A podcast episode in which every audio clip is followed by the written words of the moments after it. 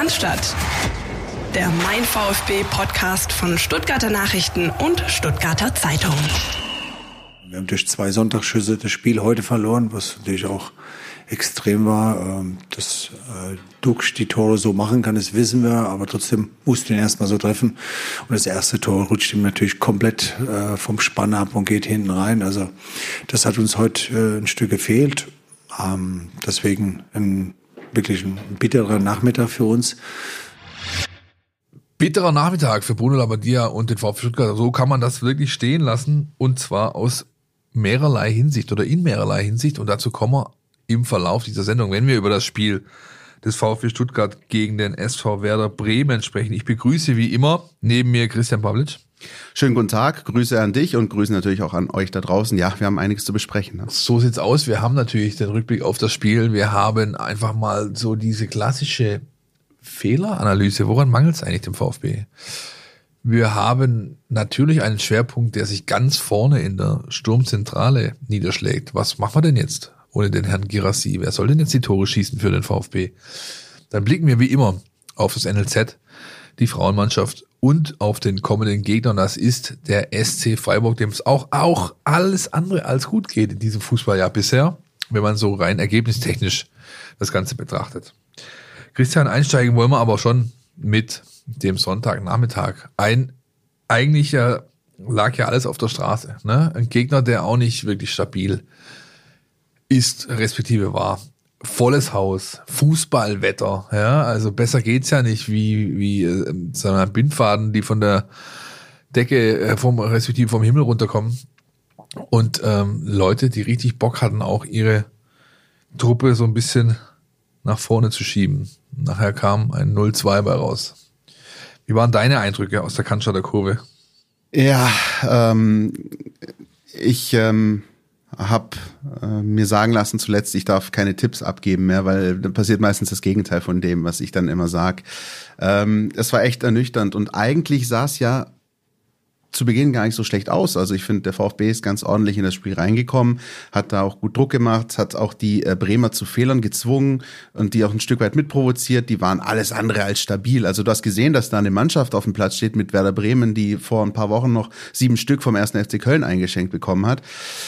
Und ähm, dann wurde es aber halt immer schlechter und immer weniger. Und ähm, wir können ja auch gerne darüber sprechen, Philipp. Äh, das ist, glaube ich, auch ein ganz interessanter Punkt. Es wurde ja danach so ein bisschen die Geschichte vom Bruch erzählt. Also dieser Bruch, der dann offenbar kam durch die gelbe Karte für Waldemar Anton und durch die verletzungsbedingte Auswechslung von Seru Girassi. Ähm, er kam ich, noch durch was anderes zustande. Genau, da, genau, geh mal, grätsch mal rein. Äh, ich sehe das nämlich auch ein bisschen anders. Für mich ist das ein bisschen zu einfach. Das ist natürlich einerseits so, ja. Ähm, wenn, äh, glaube ich, der Bremer groß war, es vier, viermal äh, gefault hat in den ersten zehn Minuten, kriegt keinen Karton und der Anton kriegt fürs Erste, was nicht mal wirklich ein Foul ist. Er läuft nur einfach vor dem Gegner so clever vorbei, dass er ihn halt maximal stört, aber es ist keine aktive Bewegung zum Gegner.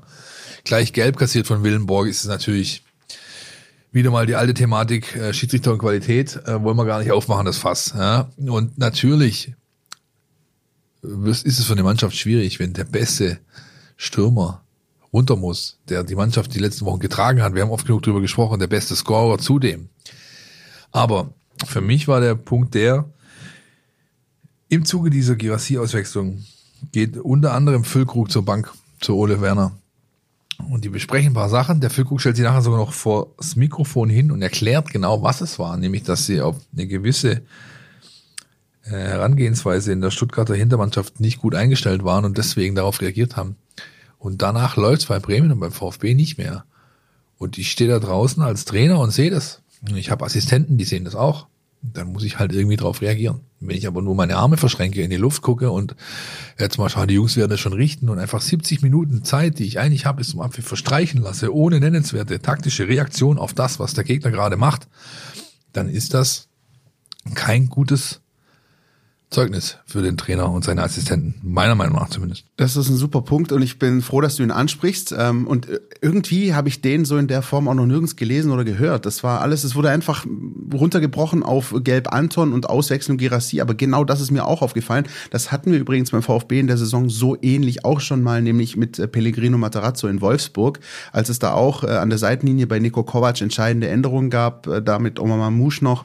Und ähm, der VfB dann einfach, das hat so ein bisschen über sich ergehen lassen oder, oder so ein bisschen gehofft hat, dass das halt irgendwie doch noch gut ausgeht. Und der Punkt ist nämlich genau der, den du angesprochen hast, dass sich ähm, ab der 20., 25. Minute taktisch elementar in dem Spiel was geändert hat, nämlich viel mehr Fluktuation, viel mehr Rochaden in der Bremer Offensive, viel mehr Kreuzungen, viel mehr ähm, Anspiele über Außen, vor allem äh, dann eben war es ja auch so, dass dann auch noch äh, ein Nahteil vor der Pause auch noch eine gelbe Karte bekommen hat. Das heißt, du hattest, hattest in der Pause beide Außenverteidiger gelb vorbelastet und genau das hat sich halt einfach Werder zunutze gemacht durch immer wieder Nadelstiche, durch auch ganz plumpe lange Bälle. Am Ende haben ja zwei dieser langen Bälle zu den Toren geführt.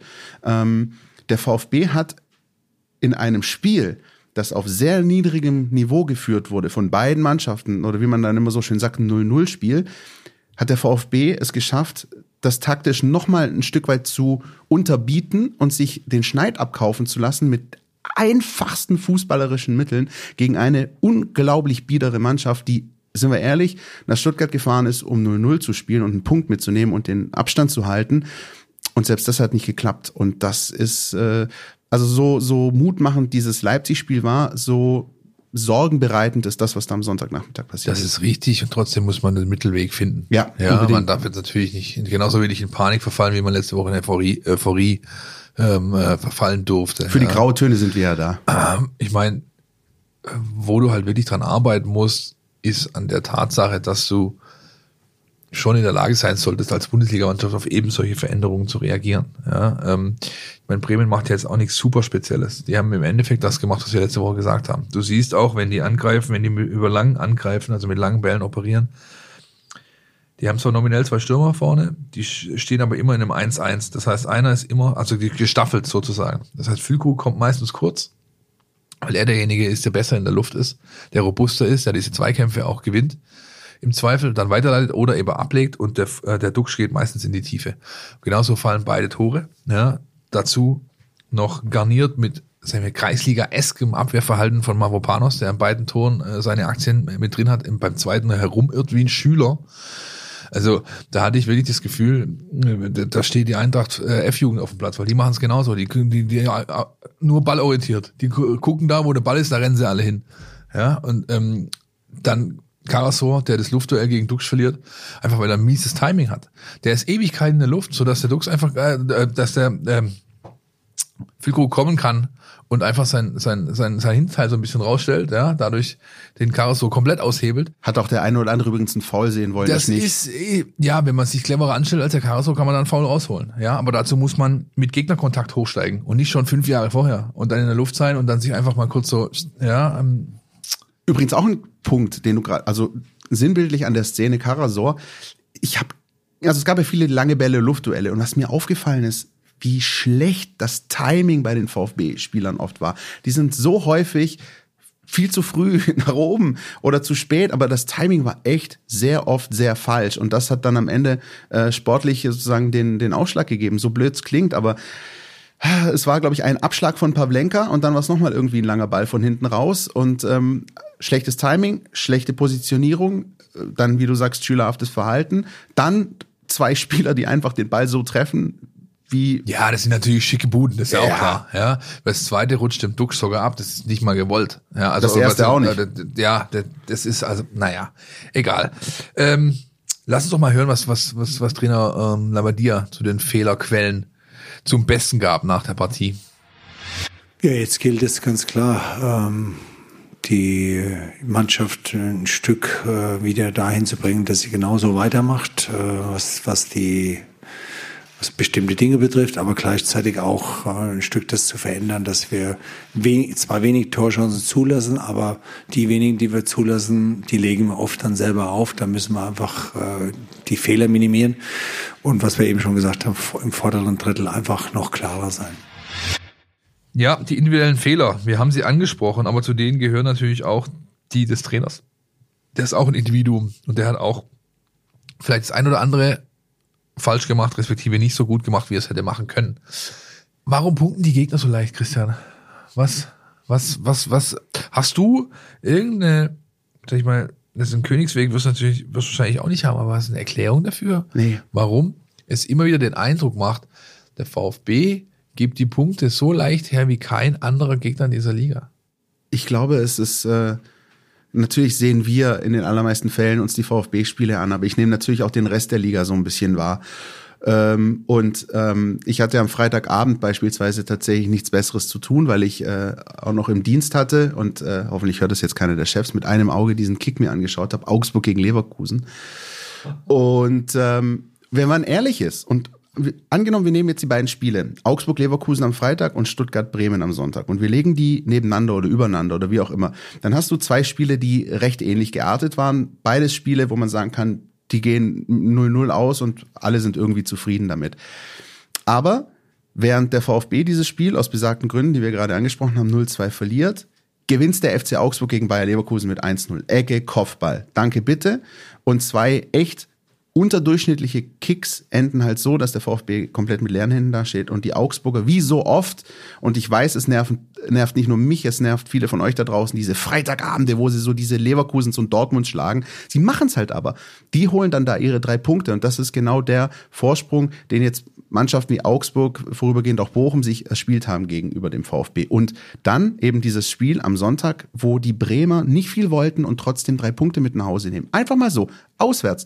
Und wir fragen uns ja hier von Woche zu Woche, Wann gibt's den ersten Auswärtssieg für den VfB? Der letzte in der Bundesliga datiert von Dezember 2021 und, und, und.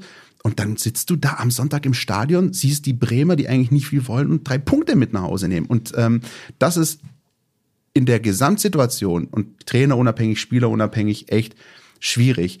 Ich glaube, dass ähm, es wirklich so ein paar Momente gibt, ähm, die das ganze Momentum so, ja, ich weiß, aber wir haben ja die Woche vor dem Super Bowl, sei mir verziehen, dass ich es jetzt mal sag, äh, dieses Momentum vielleicht hätten, hätten switchen können, ja. Beispielsweise, wenn du in Hoffenheim diesen Sieg mitgenommen hättest. Äh, oder es gab schon mal auch so Gelegenheiten, äh, auch in weiterer Vergangenheit, Philipp, gab es mal ein Heimspiel gegen Bochum, wo auch Mavropanos in der 94. Elfer verursacht und statt dass du es 1-0 gewinnst, spielst du 1-1. Also es ist eine Geschichte, die sich beim VfB schon seit Jahren aufbaut und das wissen halt die Gegner.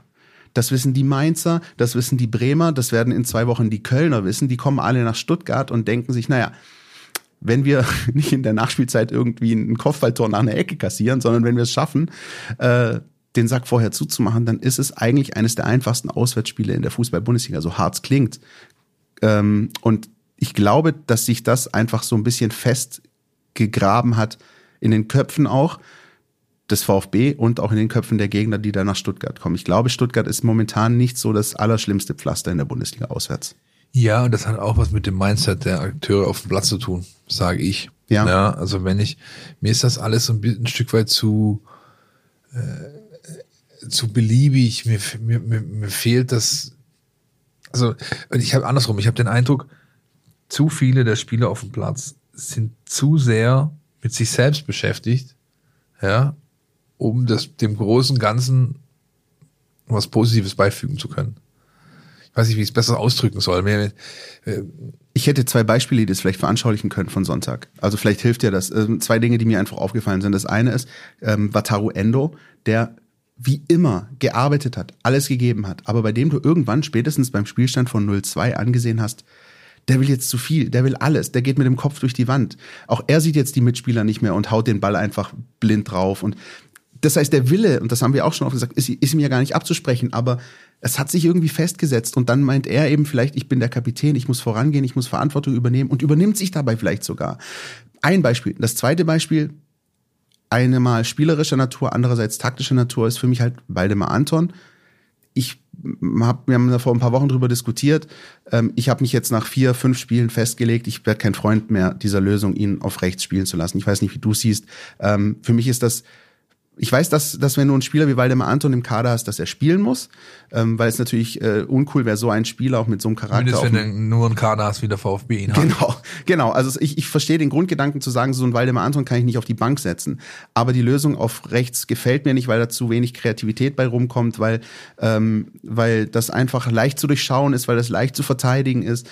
Und das ist auch so ein Punkt, der das vielleicht auch so ein bisschen symbolisiert. Also man ist so komplett mit sich selbst beschäftigt und macht sich so seine eigenen Probleme und der Gegner holt die Punkte. Ja, und auch, weißt du, dieses klassische Brust raus, mal eine Schulter stehen lassen, mal eine Rangelei provozieren, sich hier nichts gefallen lassen, so, ja, das, das fehlt mir. Wenn es nur um sowas geht wie, wer kriegt jetzt den Einwurf, ja, dann ist man halt zuerst am Ball und, ja, und so weiter. Oder es ist einfach ein Stück weit brav und bieder und das ist einfach nichts, was mich als Gegner vom Hocker hauen würde. Und das ist, das ja, trifft ja das dann, was du sagst. Ich fahre nach Stuttgart, ziehe mich um, komme raus und weiß, ich habe gleich 90 Minuten Spaß, weil er eine Truppe ist, die, die, die so, so mit Jungs, die, die esse ich zum Frühstück. So, ja, und das ist natürlich echt ein Problem. Und da musst du halt versuchen, wie du, wie du ansetzen kannst. Das Problem, aber das Eigentliche daran ist, das ist gar nicht so leicht. Du kannst hunderte Teampsychologen anstellen, ja. Sowas geht am ehesten entweder über Erfolg, weil der Erfolg bringt dich dann in eine Verfassung, die einiges kaschieren kann. Grundsätzlich ist es aber einfach eine Frage ähm, des Personals, respektive des Personalwechsels. Du kriegst es einfach am ehesten raus, wenn du andere Leute holst, die das mitbringen. Und dafür hat der, davon hat der VfB halt zu wenige auf dem Platz. Ja? Und sie werden immer weniger weil sich ja Woche für Woche fast äh, irgendeiner verletzt. Ja.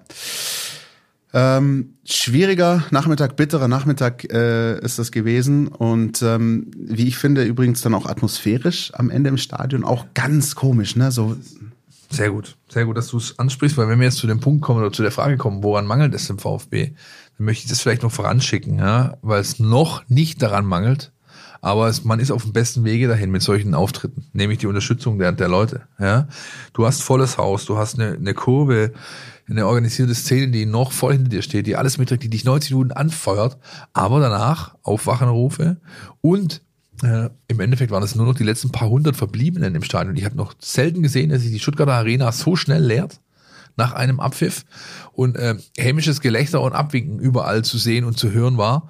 Und das sind natürlich alarmierende Zeichen ja. für die nächsten Wochen und au kommenden Aufgaben, weil du brauchst, das haben wir ja schon, was ich gebetsmüdenartig hier immer wieder mal betont, du brauchst den Support, du brauchst den Rückhalt, du brauchst deine Fans. Das ist ein ganz, ganz, ganz, ganz wichtiges Faustpfand, wenn nicht sogar das Wichtigste. Und das bist du halt dabei äh, zu verspielen, wenn du solche Auftritte hinlegst. Ich kann aber natürlich auch zu großen Teilen das ein Stück weit auch nachvollziehen. Ich habe auch echt Nachrichten bekommen dann am Sonntag, Montag von Freunden auch, die dann sagen, also wie, wie sagt man so schön, wenn wir schon in der Super Bowl Woche sind, die Hard VfB-Fans, also die wirklich seit der Kindheit an dem VfB die Daumen drücken, Auswärtsfahrer, für die ist am Wochenende das wichtigste Ereignis ist, wenn der VfB spielt und selbst die schreiben mir und sagen mir, hey, ich tue mich echt schwer mittlerweile. Ich, ich habe auch, mir fällt es auch schwer, mich zu motivieren. Mir, mir fällt es auch schwer, mich mit all dem so noch in der Form zu 100 Prozent zu identifizieren. Und ich nehme das so mit am Sonntagnachmittag und das ist, es regnet äh, Katzen und Hunde und du hast ein trostloses Spiel und du fragst dich, wofür mache ich das eigentlich? Wozu habe ich hier meinen ganzen Sonntag geopfert? Wieso bin ich nicht irgendwie bei meiner Familie gewesen beim Stück Kuchen?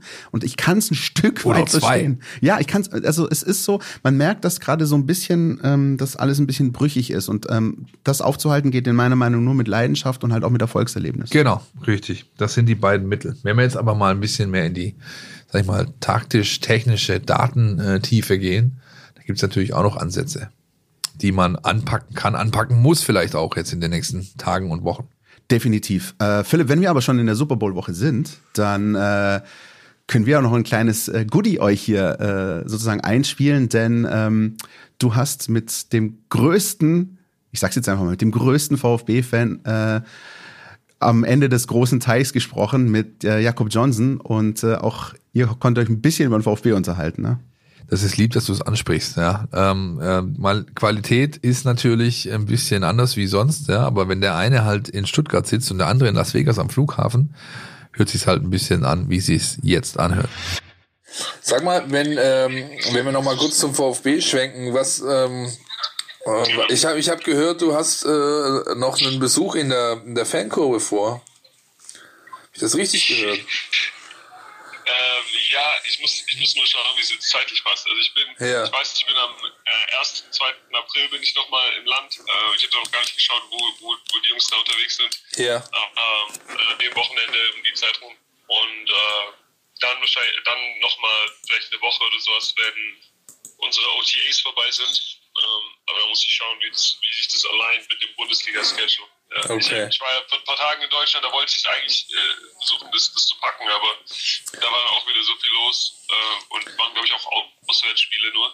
Ja. Ähm, Hast du keinen guten Zeitpunkt ausgewählt, das stimmt, ja. ja. ja, ja, Du hast im Osten irgendwo trainiert, in, in, hast du in einem Gym im Osten trainiert, habe ich das richtig gesehen? Im Stuttgarter Osten? Stuttgart Ost, der Eastside Eastside Gym, genau. Ja, ja, naja, okay. Ja, wird eng für die Jungs. Äh, bis Saisonende, aber das sind wir ja gewohnt irgendwo. Äh, sind wir gewohnt, Ja, genau. ja, ja. Äh, Bu- Business as usual hier in Stuttgart. Ich hatte gestern zufälligerweise, zufälligerweise sogar ein VB-Trick beim, äh, beim Pro Bowl.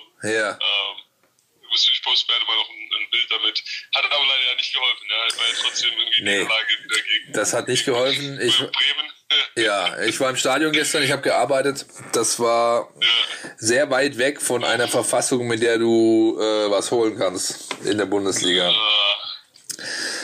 Das heißt, du wirst wahrscheinlich im Saisonendspurt nochmal als äh, Maskottchen gefragt sein und hierher kommen müssen. ja, Grüße aus Übersee. Er drückt die Daumen und die Chancen stehen nicht schlecht, dass er nochmal am Saisonende hier vorbeischaut. Und vielleicht ist es dann doch eher als Glücksbringer, den man nachher zugute halten darf, dass er das Zünglein an der Waage dargestellt hat. Jakob, Jakob, komm bitte. Ne? Letzter Spieltag gegen Hoffenheim. Könnte wichtig sein.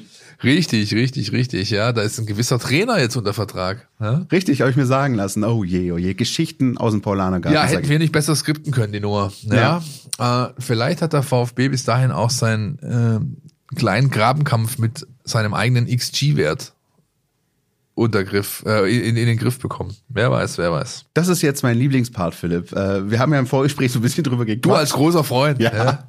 Ich als ganz großer Fan dieses XG-Werts. Nee, aber äh, wir wollen jetzt äh, in diesem Part tatsächlich so ein bisschen drauf gucken, auf das große Ganze und äh, nochmal versuchen zu veranschaulichen, uns selbst und euch da draußen, woran liegt's eigentlich? Woran mangelt's? Was fehlt? Was machen die anderen vielleicht auch besser? Und ähm, da hast du eben diesen XG-Wert für uns äh, mal vorbereitet, weil der halt doch vieles von dem zeigt, was äh, wir versuchen irgendwie in Worte zu fassen. So ist es, ja. Der VfB hat einen XG-Wert von 28, ähm, bisschen mehr sogar, glaube ich, 28,2. Das heißt, er, er spielt sich eigentlich äh, gute Möglichkeiten, Chancen, Torchancen, auch die mit einer gewissen Qualität. Der XG-Wert oder Expected Goals-Wert bemisst quasi die Wahrscheinlichkeit äh, von Toren, respektive er analysiert Situationen und zeigt auf, mit dieser und jener Wahrscheinlichkeit hätte jetzt aus dieser Situation eigentlich ein Tor entstehen müssen. Der VfB hat äh, ein bisschen mehr als 28, hat aber erst 22 eigene Treffer erzielt.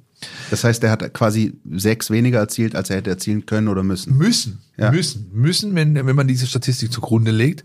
Und das ist das, was natürlich auch Frank, äh, Fabian heißt er, Wohlgemut am Wochenende im Gespräch mit mir, aber auch Bruno Labbadia in der Pressekonferenz immer wieder äh, zur Sprache gebracht haben. Effizienz, Effizienz, Effizienz. Ja, das ist natürlich ein Problem, wenn du beispielsweise wie Chris Führig ähm, dir Torchancen erarbeitest, noch und nöcher die Möglichkeiten generierst, ja, und dann sie dir aber quasi mit dem Arsch selber wieder einreißt, weil du halt dann in der Entscheidungsfindung einfach ähm, nicht gut bist und so nicht zu dem Abschluss kommst oder in einer Abschlussqualität, wie du eigentlich kommen müsstest, dadurch keine Treffer fallen. Oder aber dein bisher effizientester ähm, äh, Torschütze, Seo Gerassi, nach 20 Minuten verletzt vom Platz muss, ja.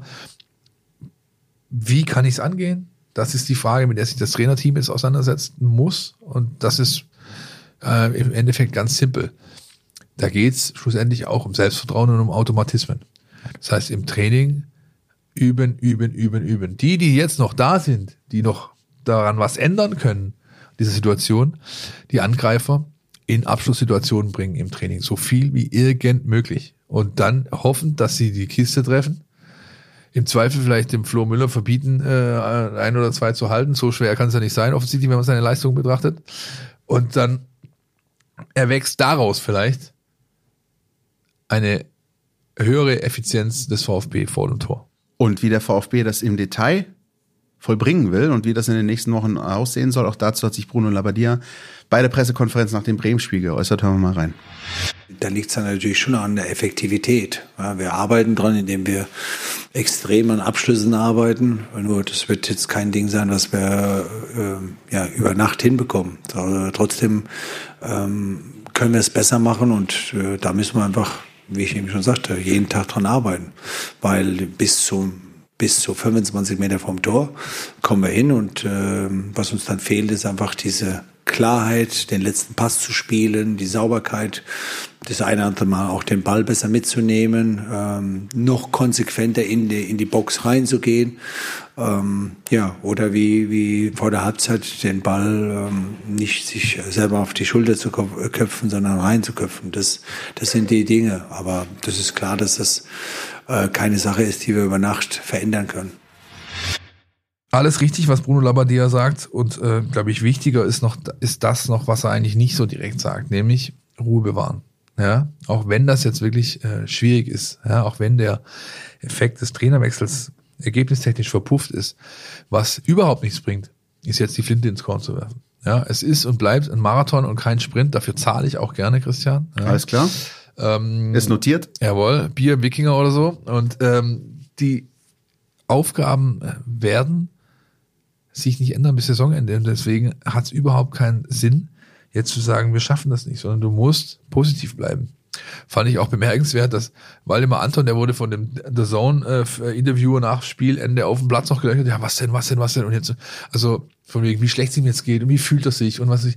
Und Anton hat zwar jede Menge Allgemeinplätze von sich gegeben, aber hat durch alles, was mit allem, was er gesagt hat, eben ausgesagt und ausgedrückt auch, positiv bleiben. Bringt doch nichts. Ja, abhaken, weitermachen, analysieren, angucken, klar ansprechen auch und nächste Woche nächstes Ding angehen. Bringt alles andere ist überhaupt nicht zielführend und deswegen gibt's äh, keinen Grund, jetzt schon äh, aufzugeben. Aufgegeben wird nicht. Punkt. Ganz im Gegenteil. Und äh, wenn man sich die Tabelle zum einen anschaut und auch die Leistungen der anderen Konkurrenten da unten, dann ist wirklich so, dass noch nicht alles verloren ist. Ganz im Gegenteil. Schalke, finde ich, stabilisiert sich gerade ein bisschen. Das macht ja dieses Wochenende noch.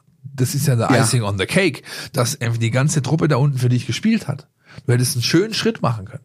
Das ist das, was, was, ist, was noch on top kommt als Zuckerguss oben drauf, sozusagen. äh, Kirsche und, auf die Sahne. Jawohl, und die Lage halt ähm, so macht, wie sie, wie sie sich darstellt. Ja, also es ist wirklich so, ne? Also wie gesagt, Schalke ähm, punktet so ein bisschen Pünktchen, Pünktchen mäßig. Äh, Die Hertha ist momentan, äh, sieht ganz schlecht aus.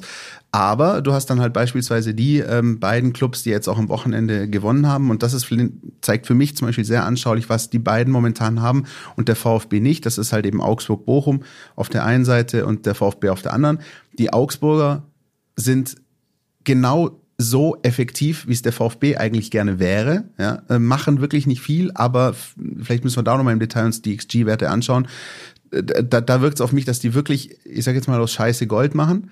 Der VfL Bochum hat sich so ein bisschen äh, zur Heimmacht entwickelt, jetzt fünf Spiele zu Hause gewonnen. Die kriegen auswärts regelmäßig aufs Dach, unter anderem auch in Stuttgart. Das war nur der einzige wirklich souveräne Sieg des VfB in dieser Saison in der Bundesliga. Aber zu Hause machen die gerade alles richtig. Ja? Und auch da geht's am Osterwochenende für den VfB noch nach Bochum. Also es sind eigentlich zwei ganz einfache, was heißt ganz einfach, es klingt immer so einfach, aber es sind eigentlich zwei Faktoren, die der VfB auch in sich trägt und auch haben kann, wenn es irgendwann mal klickt. Es braucht vielleicht einfach diesen Klick. Heimmacht, und zwar nicht immer, bitte, Kopfball in der 98., sondern lieber mehr so Spiele wie gegen Bochum, ja, zum einen, und Effizienz auf der anderen Seite. Das sind eigentlich die zwei einfachen Dinge, die Bochum und Augsburg gerade haben und dem VfB abgehen. Das ist nichts, wie Bruno Labbadia gerade gesagt hat, was man von heute auf morgen lernt, aber das muss sich entwickeln. Nun muss die Mannschaft irgendwann auch den Glauben entwickeln. Jetzt bietet sich ja die Gelegenheit dazu, für den einen oder anderen ein bisschen mehr Glauben an die Sache und an sich selbst zu entwickeln, denn durch den Ausfall von Zero Girassi gibt es zumindest für diejenigen, die hinten dran sind, tendenziell mehr Spielzeit. Ha? Richtig, und ich muss übrigens ganz kurz an der Stelle vielleicht mal über den Podcast-Fluch äh, sprechen. Philipp. Weiß nicht, ob Hey, äh, hey. wenn dir das aufgefallen ist in den vergangenen beiden Wochen, wir haben erst über Ahamada gesprochen, der erstmal gelb-rot und dann war er weg in der Woche drauf. Wir haben in der vergangenen Woche groß über Seru Girassi gesprochen, der wird ausgewechselt. Ich traue mich fast gar nicht in dieser Woche den Fokus auf irgendeinen Spieler zu legen, weil sonst geht das noch irgendwie schief. Ähm das Schlimme ist wir jinxen sogar die Auswärtsmannschaften. Wie oft haben wir einen Spieler ja. des Spiels vorgeschlagen oder, oder diskutiert und dann war der nachher der, der entscheidende Mann am Wochenende. Also ich glaube, wir müssen uns in dieser Woche irgendein Kollektivbild oder so nehmen, weil das kann ja, das kann so nicht angehen. Streich, der darf nicht mitmachen. Gut. Ähm, aber äh, ja, der Ausfall von Seru Girassi, der ja auch im Spiel gegen Bremen schon ganz klar aufgezeigt hat, dass da plötzlich einer gefehlt hat, der wirklich auch vorne gestresst hat, der angespielt werden kann, der, wie ich finde, wunderbar reagiert mit dem Rücken zum Tor.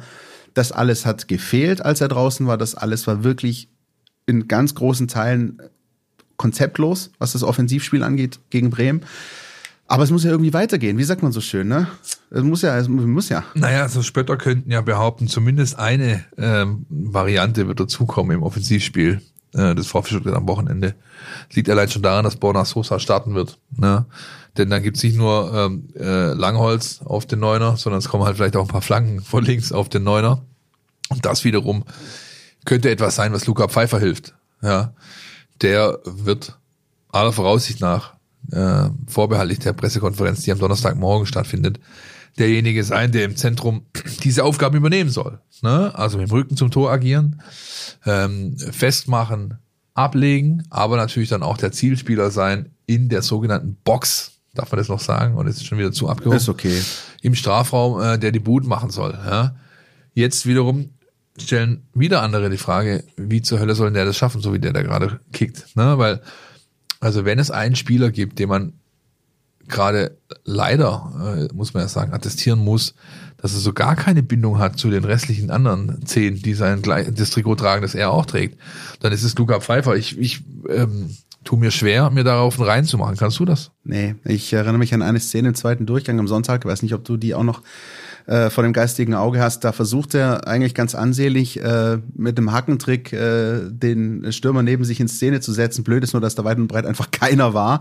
Also ihm fehlt A, die Bindung, also zumindest äh, ohne Borna Sosa war das so, und B, auch so ein bisschen noch das Gespür für die Menschen, die auch links und rechts von ihm sind, weil spätestens auch als Castanaras auf dem Platz war, war es ja eigentlich so, da wusste er, dass er eigentlich einen Partner neben sich hat, den hat er gar nicht gesucht und gefunden.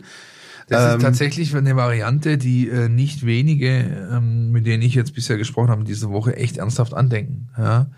Lass mal Pfeifer Pfeifer sein und setzt Castanaras da ein, wo er hingehört, nämlich auf die Neun. Ja? Und dann hast du halt deine beiden Außen, die ihm äh, zuarbeiten sollen in dem 4-3-3. Ich glaube, das wird Labadia nicht ändern. Glaube ich auch. Ähm, dann hast du Perea, ja, der viel macht, wenig bei rumkommt, aber immerhin was macht. Ja? Und dann hast du aller Voraussicht nach Silas zurück, der nach seiner ähm, Einblutung im, im, in der Wade wieder voll trainiert und wahrscheinlich eine Option sein kann. Darf ich da einhaken? Bitte. Ähm, Hirn, Hirnschiss von mir, ja, sage ich also ganz ehrlich, aber vielleicht ist es auch gar nicht so abwegig. Ähm, ich fand Silas zuletzt, also abgesehen von dem Bochum-Heimspiel, wo er wirklich super performt hat, aber ich fand Silas zuletzt auch auf der Flügelposition nicht ganz so berauschend. Wäre das vielleicht eine Option, ihn vorne reinzustellen? Würde ich nicht Nein sagen. Glaube ich, das ist was, was die Trainer äh, da unten, die Entscheider da unten sicherlich andenken. Äh, die Frage ist, ob es nicht äh, zumindest im ersten äh, Versuch jetzt nach dieser notgedrungenen Pause zu viel ist. Ja, mhm. ähm, weil da musst du halt schon auch bereit sein, ein bisschen was, äh, sag ich mal, mitzunehmen. Ja, das sind halt ist deutlich mehr Körperkontakt. Du spielst gegen zwei brettharte Innenverteidiger normalerweise. Die tun dir weh. Das musst du abkönnen. Und auf mich wirkt äh, der Sportskamerad Katompa jetzt nicht als jemand, der gerne äh, den ein oder anderen Tritt zusätzlich einsteckt. Das ist so, ist einfach kein Typ und jetzt bisher auch nicht als Kopfballungeheuer gerade in Erscheinung getreten ist. Aber irgendwie, ich sag mal so, ich würde dem eine Chance geben. Also ich glaube auch, dass am Samstag, wenn wir nachher noch im Detail über das Freiburg-Spiel reden, ich glaube erstmal, dass Pfeiffer die Option sein wird, aber so viele Chancen wird er auch nicht mehr bekommen. Und wenn er da auch nochmal so ein, zwei Dinger liegen lässt, wie beispielsweise da in der 45. gegen Bremen, dann wird's halt dann irgendwann eng. Da muss man dann auch als Trainer irgendwann sagen, und Bruno Labbadia hat das ja zumindest schon angedeutet, dass er da enttäuscht war über die Szene, da muss man dann vielleicht auch irgendwann sagen, okay, das lassen wir jetzt erstmal gut sein und probieren dann eben die Option Castanaras und oder Silas. Ich tatsächlich weißt du, im Gegensatz zu Castanaras, den wir ja schätzen und auch schon seit Jahren beobachten, ist halt so, dass Silas schon einer ist, der einen Namen in der Bundesliga hat. Und ich glaube schon noch, dass du als Verteidiger, wenn du jemanden wie Silas gegen dich stehen hast, nochmal ein bisschen anders vielleicht geschärft bist und vielleicht ein bisschen mehr auch Respekt hast, als wenn da irgendwie so ein, so ein 20-Jähriger da steht. Das mag sein, ja, aber ich glaube, schlussendlich darf das nicht die Entscheidungsgrundlage sein. Ja. Sondern die Entscheidungsgrundlage äh, muss sein, was passt am besten zusammen, was verspricht den größtmöglichen Erfolg, wenn es aufgeht. Äh, wir werden sehen, sicherlich eine der interessantesten Fragen im Vorfeld des Spiels, zusätzlich vielleicht noch mit der, wie ähm, ziehst du den Freiburger Initiatoren den Zahn, also Chico Höfler, äh, Vinci Grifo, das sind eigentlich die beiden, denen man, denen man den, den, den Zahn ziehen muss, äh, wenn man die Freiburger empfindlich äh, in ihrem Aufbau stören möchte. Und dann natürlich das Thema individuelle Patzer abstellen beim VfB. Das sind die drei wirklichen Schwerpunkte, die es zu bearbeiten und zu beackern gilt, bis dann Freitag 15.30 die Partie in dem, wie heißt das jetzt eigentlich? Europaparkstadion. Ah, danke, angepfiffen wird. Ja, interessant. Trolli ist mir auch lieber, aber gut. Mir wäre Trolli auch lieber, ja. Ähm, mit einer mehr, vielleicht müssen wir noch äh, ganz kurz aufräumen, Philipp, an der Stelle, auch der Chronistenpflicht halber, weil in Foren und in den sogenannten sozialen äh, Medien äh, wahnsinnig von Spielern die Rede war, die man ja möglicherweise noch kurzfristig holen könnte, die dann aushelfen. Max Kruse und, und, und. Das wird nicht darstellbar sein und du weißt auch warum. Das ist ganz simpel so, weil äh, es im, äh, sag ich mal, Transfermarktgebaren eine Änderung gab, die ist nun nicht bei jedem durchgeschlagen. Du kannst vertragslose Spieler außerhalb der Transfer-Wechselphasen unter Vertrag nehmen, aber nur zwischen Sommer und Winter. Also Nicht- zwischen September und Januar. Genau, nicht nach Wintertransfer und Beginn der Sommertransfer. Da, da darf man keine vertragslosen Spieler mehr unter Vertrag nehmen. Das heißt, Max Kruse kann sich weiterhin auf seine Pokerkarriere konzentrieren und ein gewisser Herr Isco wurde auch nicht im Stuttgarter Flughafen gesichtet. Und vielleicht ähm, übt sich ja Max Kruse in nächster Zeit auch irgendwie als Werbefigur. Wir würden ihn gerne nehmen. Bis das allerdings soweit ist, hören wir noch diesen Spot.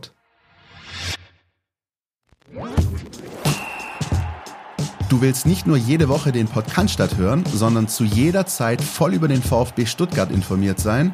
Mit dem Mein VfB Plus Abo bleibst du immer auf Ballhöhe. Erhalte Zugriff auf das Matchcenter, Live-Ticker, multimediale Inhalte und vieles mehr. Jetzt die Mein VfB App runterladen und das Abo vier Wochen kostenlos testen. Verfügbar im Apple App Store und im Google Play Store.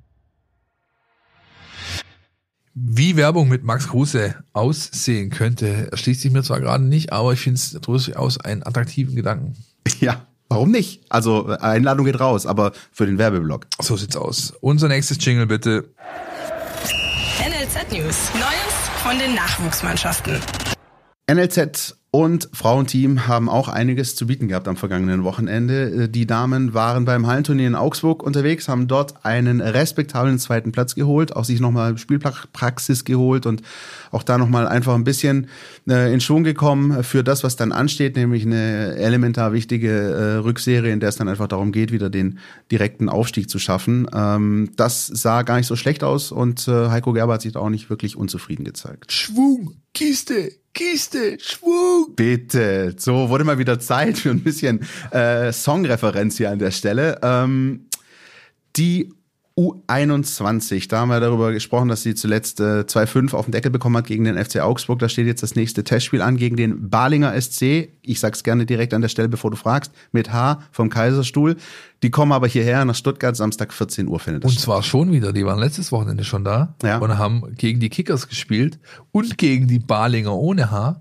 Die haben wiederum ein Blitzturnier veranstaltet und jetzt rat mal wo. Sag's mir. Auf dem Kunststraßen, den der Herr Meißel schon malträtiert hat, nämlich beim SV Eintracht von 1896, Stuttgart e.V. auf der Waldau unterm Fernsehturm. Ich möchte fast sagen, geweihter Rasen. Also wenn da ein Philipp Meisel schon gespielt hat. Übrigens, kleine Anekdote an der Stelle, äh, dass der VfB 2007 Meister geworden ist, hält sich bis heute bei uns unter im Freundeskreis noch das Gerücht, ist deswegen passiert, weil 2006 David Beckham auf diesen Rasen gekotzt hat. Bei der, bei der WM in Deutschland, Achtelfinale, äh, David Beckham äh, muss sich sozusagen auf dem Rasen des Stuttgarter Stadions übergeben und äh, da hieß es von unserer Seite, Jetzt ist er geweiht. Jetzt, ist, jetzt passiert was ganz Großes. Und schwupp, ein Jahr später wird der VfB Meister. Also vielleicht ist das ja auch äh, bei der Eintracht so ähnlich. Aber dass sie dich nicht übergeben, hoffentlich. Nein, natürlich nicht. Also zumindest nicht während dem Spiel. Ähm, Kommen wir zu 19. Komm, komm, komm. Nein, nein, nein. Ich bin tatsächlich gespannt auf dieses Spiel. Also ich kann wirklich jedem nur empfehlen, es wird auch öffentlich zugänglich sein. Geht runter, schaut euch das an. Ähm, die VfB 2 Jungs hat nämlich eine Homeoffice-Woche. Oh ja, Frank stimmt. Fahrenhorst hat, hat schön mal das Training unterbrochen, hat sie alle nach Hause geschickt, weil so die Vorbereitung so lang ist. Und hat ihnen natürlich Laufpläne, das alles wurde alles überwacht und so weiter. Die hatten natürlich auch Aufgaben zu bewältigen äh, und so weiter und so fort. Also da wurde nicht geschlammt. Aber trotzdem äh, interessanter Ansatz. Und jetzt bin ich gespannt, ob diese Spielfreude dann zurückkehrt, um gegen den Ligakonkurrenten dann einen Testspielsieg einzufahren. Ja, weil es wirklich auch eine wichtige Standortbestimmung ist. Ne? Also da äh, dauert es auch nicht mehr so lange, bis es dann losgeht. Der VfB steht ganz solide da, aber da ist auf jeden Fall noch einiges zu tun, hat auch Frank Fahrenhorst zuletzt betont. Jetzt aber die U19. 2-2 gegen Hoffenheim. Und das war das Spiel, von dem Nico Willig äh, vorher sagte, das wird uns äh, zeigen, äh, wo denn die Reise so auch ein bisschen hingeht. Natürlich ist nach vorne nichts mehr zu machen. Ja, der Titel ist abgefahren, alle Titel sind weg diese Saison. Aber es gibt halt trotzdem noch sportliche Aufgaben. Und gegen Hoffenheim äh, 2-0 Führung, dann äh, leider eingeknickt, zweite Halbzeit, 2-2 ging's aus. Und der Trainer hat mir was ganz Interessantes noch mitgegeben. Er hat nämlich gemeint, weißt du, weil ich ihn gefragt habe, auf was kannst du die jetzt eigentlich noch vorbereiten? Oder was ist jetzt dein Ansatz? Ich meine, du kannst keine Titel mehr holen. Wie, wie gehst du mit den Jungs um? Wie hältst du Spannung auf? Und er sagt halt, was, was ich durchaus interessant finde, weißt du? Es ist vielleicht genau der richtige Zeitpunkt, um die Jungs auf Erwachsenenfußball vorzubereiten. Denn der ist nicht nur körperlich ganz anders und, und auch vom, vom, ja, vom grundsätzlichen Ansatz her ganz anders, sondern er bringt er eben auch eines mit. Da ist es nicht mehr wie im NLZ, wo du Woche für Woche von Sieg zu Sieg eilst, sondern es geht darum, wirklich auch unter einem gewissen Druck Ergebnisse zu erzielen, ja, und sich darauf einzustellen, dass es halt auch mal nicht läuft und du musst trotzdem performen. Und glaube, dafür war es ein ganz guter Gradmesser noch dazu. Raul Paula, der eigentlich ja schon beim äh, VfB 2 unterwegs ist, nach äh, ewig langer Knieverletzung sein Comeback gegeben, Spielzeit bekommen in der U19. Da darf er noch spielen, der ist glaube ich erst 18 Jahre alt, der junge Mann. Äh, insofern glaube ich, unterm Strich steht ein positives äh, Fazit des Trainers nach diesem 2-2. Ich finde die Herangehensweise wirklich sehr, sehr spannend, weil es ist ja wirklich zum ersten Mal seit Jahren so, dass bei der U19 um Nico Willig eben nicht noch irgendwie ein Pokal-Halbfinale oder Finale ansteht, sondern man das jetzt irgendwie, wenn man es schlecht macht, auslaufen lassen kann, aber wenn man es halt gut macht, eben genau diesen Ansatz wählt, wie du ihn äh, gerade genannt hast.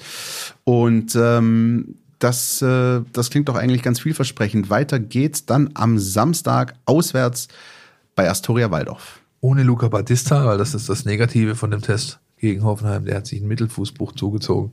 Wird erstmal ausfallen und wahrscheinlich die Saison nicht mehr eine tragende Rolle einnehmen in der Mannschaft. Und äh, ja, die U17 4-1 gegen Eintracht Frankfurt. Da fallen echt viele Tore zuletzt. vergleich da, da läuft's, da läuft's bei der Mannschaft. Ja, auch immer verschiedene Torschützen.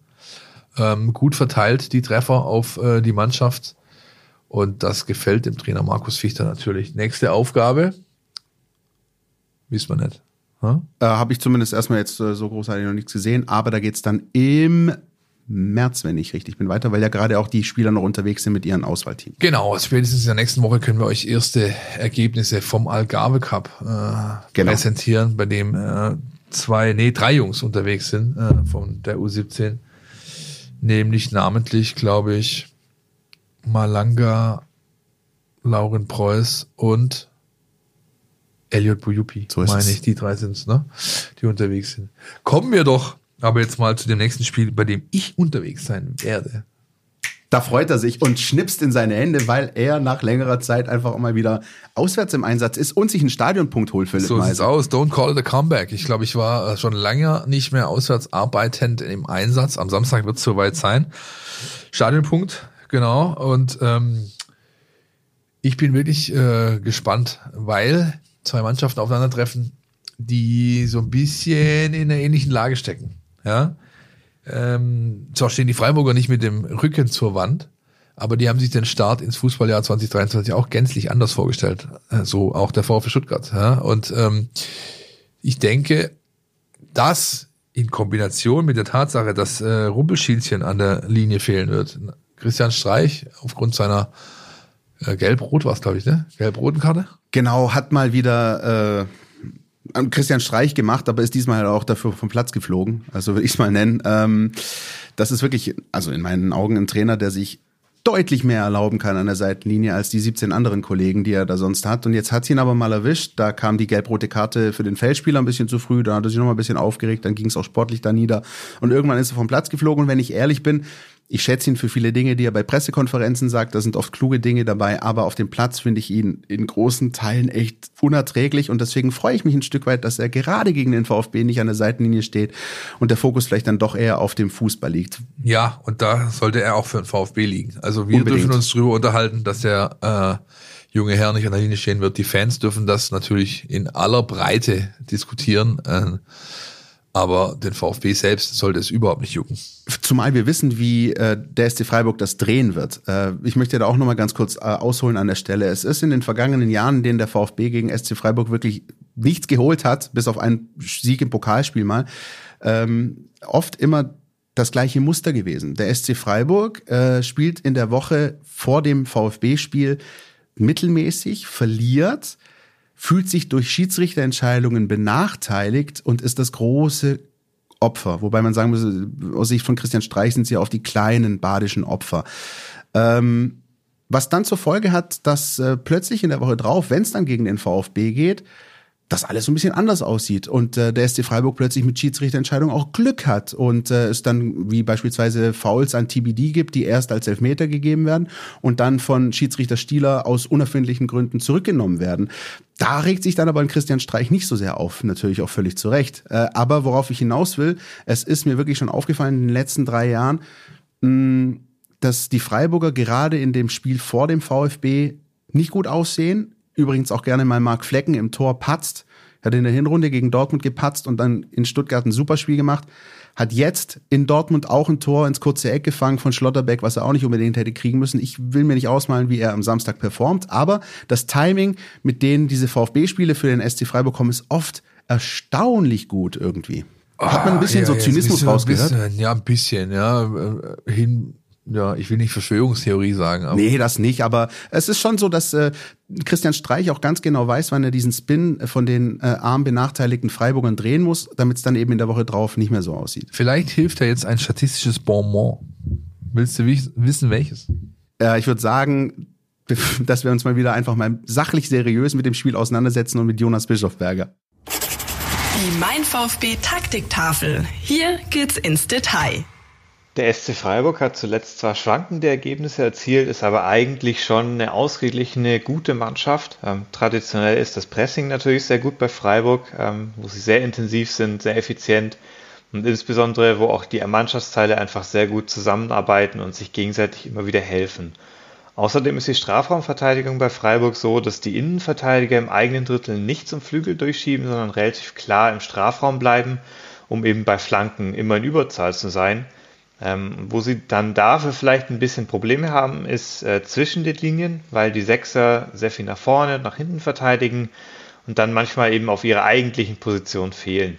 Ähm, die Sechser lassen dadurch auch ab und zu mal Lücken im Rückraum, ähm, wo man nach einem Abpraller zum Beispiel auch mal die Möglichkeit hat, ähm, aus der Distanz abzuschließen. Außerdem hatte Freiburg zuletzt ähm, einfach auch Probleme im 1 gegen 1 defensiv, obwohl sie ja im Kollektiv eigentlich gut verteidigen, ähm, haben sie dann halt ähm, häufiger individuelle äh, Duelle verloren. Das heißt, da könnte eine Mannschaft wie der VfB Stuttgart, die jetzt nicht so diese ganz hochwertigen Abläufe und die Eingespieltheit hat, ähm, vielleicht über individuelles Tempo und Dribblings äh, versuchen, was zu machen. Im Offensivspiel kommt Freiburg wie auch in der Defensive vor allem über das Kollektiv. Das heißt, man sieht von ihnen jetzt nicht so viele Einzelaktionen und Dribblings, sondern eher Passspiel und Kombinationen. Und äh, dazu stehen sie vorne auch sehr eng und suchen dann äh, ganz stark das Zusammenspiel mit kurzen Pässen und bewegen sich dann auch sehr gut. Äh, sie haben viele Läufe in die Tiefe von ganz unterschiedlichen Positionen und sind einfach generell sehr flexibel äh, darin, wie sie angreifen. Sie können in verschiedenen Strukturen aufbauen, mit Viererkette, mit Dreierkette. Ähm, sie können auch zweite Bälle spielen, sie können aber auch kurz aufbauen. Und gleichzeitig hat Freiburg eben auch diese Eingespieltheit, was sie insgesamt sehr gefährlich macht. Und da wird es wichtig sein, dass der VfB Stuttgart auch mit einer gewissen defensiven Flexibilität dagegen hält und besonders konzentriert und vielseitig verteidigt. Danke, Jonas. der Kollege, der uns immer so ein bisschen zurück auf den Boden der Tatsachen holt und einfach so häufig richtig liegt mit dem, was er sagt. Äh, kleine Anmerkung meinerseits noch, ich habe auch dieses Pokalspiel der Freiburger in Sandhausen gesehen. Auch das sah eigentlich im Großen und Ganzen echt bieder aus, aber man muss sagen, der SC Freiburg hat da so ein bisschen dieses Union-eske, aus wenig viel machen, wahnsinnig stark nach Standards performen und äh, auf vielen Ebenen einfach gefährlich sein. Und da gibt's auch den einen oder anderen Spieler, der durchaus dazu in der Lage ist und einen hast du dir, glaube ich, rausgesucht, Philipp. Nee, nee, nee, nee, nee. Ich hab, Hamadi Al-Gadoui habe ich mir nicht aufgeschrieben. Verstehe, okay. Ja, der hat natürlich ein bisschen blöd ausgesehen bei der Ecke, aber es gibt ja so einen Kreativling bei den Freiburgern, ne, der Ja, klar. Ich meine, das ist, ich habe es ja vorher, glaube ich, schon mal anklingen lassen. Ich habe aufgeschrieben, Nordstadt, Vince. Und jetzt äh, fragt ihr alle Nordstadt, was für eine Nordstadt? Barcelona Nordstadt, ja. Pforzheim Nordstadt, das ist ein, äh, ja, die, sag ich mal, der, die Herkunft. Da ist er aufgewachsen. Vincenzo Grifo und äh, zu einem der für mein Dafürhalten besten Bundesligaspieler geworden. Ja, ähm, äh, richtig geiler Zocker, nicht umsonst auch in Italiens Nationalmannschaft mittlerweile unterwegs. Standardschütze par excellence. Keine Mannschaft äh, trifft so oft nach Standards wie die Freiburger. Äh, das ist nicht umsonst wegen äh, Grifo so, sondern ähm, da hat er schon einen gehörigen Anteil.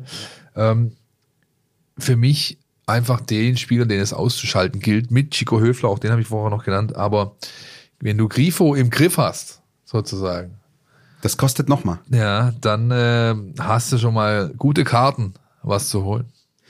Das ist wahr und äh, gerade die Standardgefahr, äh, das ist wirklich ja, ein, ein extrem gefährlicher Punkt. Kaum eine Mannschaft so gefährlich nach Standards und dass der VfB da auch nicht immer am sichersten aussieht, äh, wissen wir leider auch. Ich habe immer noch mein statistisches Bonbon. Willst du es jetzt hören oder willst du es nicht hören? Philipp Meisel, nenne mir jetzt dein statistisches Bonbon. Noch nie hat der SC Freiburg, solange Christian Streich Trainer ist des SC Freiburg, der ersten Mannschaft, ohne Christian Streich gewonnen. Komm. Drei Spiele, ein Unentschieden, da fehlt er wegen einer Corona-Infektion und dann zwei Niederlagen, als er wegen Rückenproblemen ausfiel. Ob das jetzt was für Samstag ist, lasse ich einfach mal dahingestellt. Ja. Aber ich wollte es loswerden, weil es hier äh, äh, ja, so Ja, ja, das muss man ja sagen. Das muss man ja ansprechen. Also ähm, das ist ja was, was fast schon Mut macht, wenn man an der Ja, Stelle. wobei, wie gesagt, also der VfB braucht äh, sich nicht rund um die personale Streich mit irgendwas aufhalten. Ja? Der VfB muss an den Tag legen, was ihn in Leipzig ausgezeichnet hat. Ja? Auch da haben gewisse Spieler gefehlt. Auch da hat die zweite Reihe gezeigt, dass man durchaus mit ihr rechnen darf. Auch da wurde taktisch sehr diszipliniert gespielt. Es wurde vor allem aber sich nicht auf Deutsch gesagt eingeschissen, ja, sondern man hat eine, eine Leistung gebracht, die äh, dem Gegner Respekt äh, abgezollt hat. Ja? Abgezollt ist richtig Wort? Nee, ab, abgewürdigt. abgerungen oder so. abgerungen. Jedenfalls ist das das, was es braucht. Und dann hast du auch die Leute wieder. Ja, dir ist doch keiner sauer, wenn du dich, wenn du dich äh, sozusagen auf dem Platz äh, äh, dein Herz da lässt, ja, und dann klappt's am Ende nicht, dann ist dir keiner sauer. Wenn du aber äh, den Leuten auf den Rängen das Gefühl gibst, dass genau das nicht der Fall ist, dann sind die natürlich nicht amused und das zu Recht. Ja? Und dann, ähm, ja, die, die, die, die, die großen Punkte haben wir vorher schon angesprochen. Einmal offensive Zusammenstellung, Bindung, ähm, defensive, individuelle Fehler, ja. Und grundsätzlich diese Herangehensweise an ein Fußballspiel. Lass dir doch nicht den Schneid schon im Kabinengang abkaufen. Was wollen die denn mit diesem Tunnel Club? Ja, wenn, wenn die die ganzen Vips äh, sehen, äh, dass die VfB-Spieler da schon in die Hosen machen. Das bringt doch gar nichts. Ja, geh doch auf den Fußballplatz und strahl mit all dem, was du hast, aus. Hör mal zu, Junge, heute wird ein ungemütlicher Nachmittag. Ja, das wird ja schon mal reichen. Vielleicht schaffen sie das im Breisgau am Wochenende. Vielleicht schaffen sie das und was vielleicht auch noch Mut machen könnte, ist die Tatsache, dass ähm, ja der SC Freiburg zuletzt für den VfB Stuttgart sowas wie ein Angstgegner war oder wenn man so möchte, war der SC Freiburg eigentlich das Kryptonit für Pellegrino Matarazzo damals, als er noch Trainer war. Da ging wenig bis nichts oder man ist einfach sehr früh in Rückstand geraten, zu spät zurückgekommen. Das ähm, sah oft nicht gut aus. Bruno Labbadia hingegen hatte eigentlich ganz gute Erfahrungen mit dem SC Freiburg und da muss man auch aus VfB-Sicht nur zehn Jahre zurückdenken. Da gab es nämlich mal ein Pokalhalbfinale gegen den SC Freiburg, was gewonnen wurde. Äh, das ist äh, tatsächlich etwas, was mir schon Mut macht. Ich glaube, dass Bruno Labbadia, so sehr wir ihn auch für das Bremen-Spiel kritisiert haben, einer ist, der den SC Freiburg ohne Christian Streich eine Seitenlinie möglicherweise auscoachen kann. Weiterer, ja. Was ich auch noch gut finde, ist, äh, was Labadie immer wieder betont, was du, finde ich, auch bisher siehst, auch wenn es nur in Ansätzen so sichtbar ist, aber es ist keine Busparktruppe. Ja, ähm, das kann er nicht, das will er von seinen Spielern auch nicht sehen. Das kannst du jetzt auch gegen Freiburg eigentlich nicht bringen. Zumal Freiburg sich jetzt in diesem Jahr defensiv so anfällig zeigt wie selten. Ja, die haben, glaube ich, in der Vorrunde 16 Stück kassiert. Jetzt haben sie seit, seit Silvester schon 14 äh, Gegentore kassiert. Wenn du es also schaffst, ja, Pfeiffer, Castanaras, wie sie alle heißen da vorne, in Position zu bringen, dass sie sich vielleicht diesmal nicht selber auf die Schulter köpfen, sondern das Ding einfach mal Richtung Tor bringen, dann ist vielleicht echt was drin. Freiburger Defensive wäre dann noch der Punkt, wo ich meinen Spieler nennen könnte, den ich mir so ein bisschen rausgepickt habe äh, bei den Breisgauern, das ist Matthias Ginter. Aus verschiedenen Aspekten. Rein sportlich, ähm, auch da gibt's eine Statistik, die ähm, auf den ersten Blick ein bisschen erschreckend wirkt, aber auf den zweiten vielleicht auch ein bisschen mutmachend. Kaum eine Mannschaft in der Bundesliga hat so häufig zu Null gespielt wie der SC Freiburg. Schon achtmal. Das ist ein Riesenwert und hat auch mit Marc Flecken im Tor, aber für mich eben auch vor allem mit Matthias Ginter in der Verteidigung zu tun. Auf der anderen Seite sah das, und das hast du gerade gesagt äh, oder vorher mal angedeutet, nach der WM-Pause gar nicht mehr so gut aus. Da haben die Freiburger deutlich instabiler gewirkt.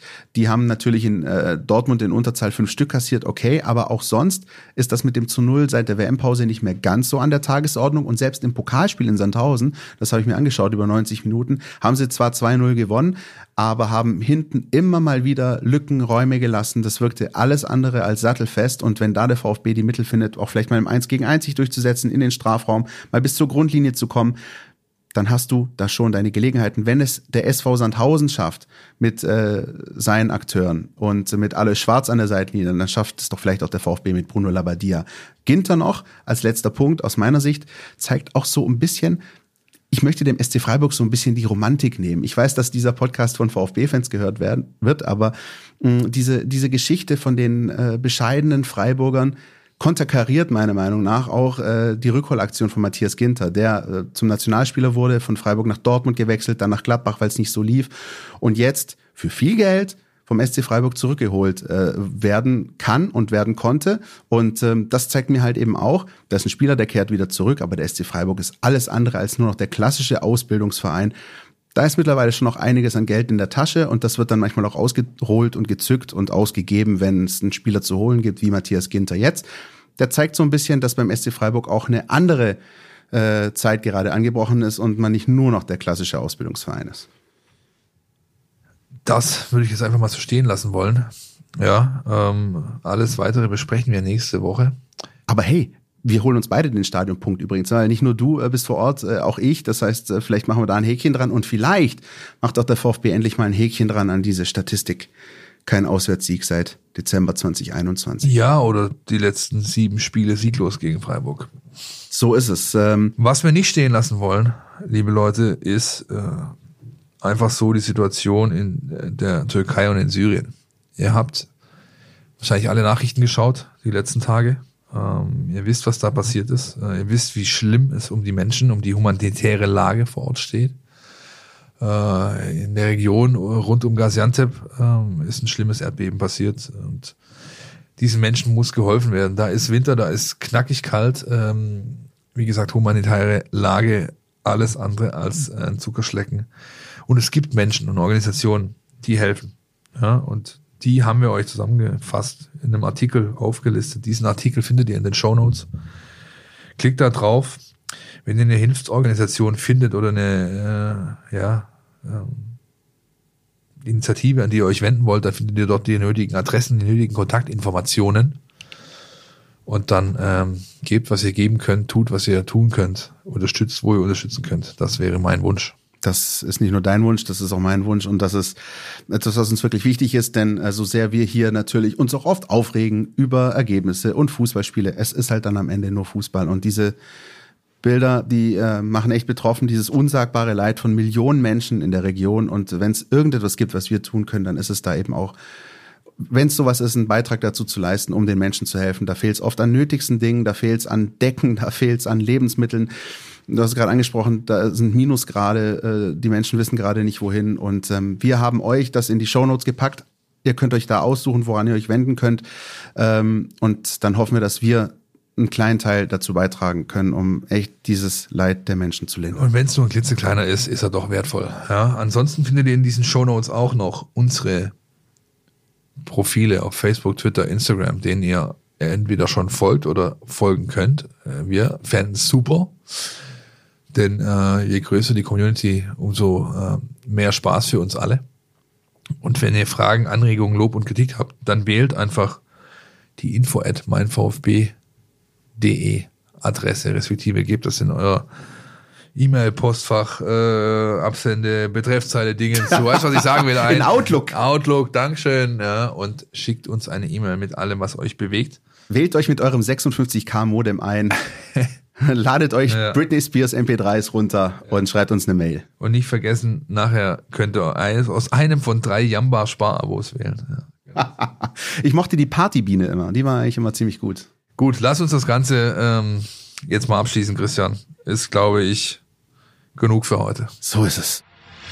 Ja, Freiburg hat da auch schwierige Zeiten in den letzten paar, paar Wochen. Also die sind nicht in, in die beste Form, das, das, das ist klar. Und äh, äh, wir müssen das nutzen. Also wir müssen, ge äh, wir müssen gehen äh, nach Freiburg mit, äh, mit im Kopf, dass wir wollen da gewinnen. Und das ist, glaube ich, wichtig, sehr, sehr wichtig für uns, weil diese paar Spiele, paar nächste Spiele, äh, das wir haben, ist, äh, sind die, die entscheidenden Spiele für mich persönlich. Also ich denke, dass äh, wir müssen da zeigen, was wollen wir machen dieses Jahr. Also und das ist ganz klar. Wir wollen in der Bundesliga bleiben. Wir wollen in der Bundesliga spielen und äh, aber das müssen wir zeigen auf dem Platz. Äh, und deswegen, ich habe gesagt auch zu den Jungs und äh, wir gehen hundertprozentig zu, zu Freiburg. Äh, wir machen volles raus und dann mit drei Punkten zu Stuttgart. Podcast statt. Der Mein VfB Podcast von Stuttgarter Nachrichten und Stuttgarter Zeitung.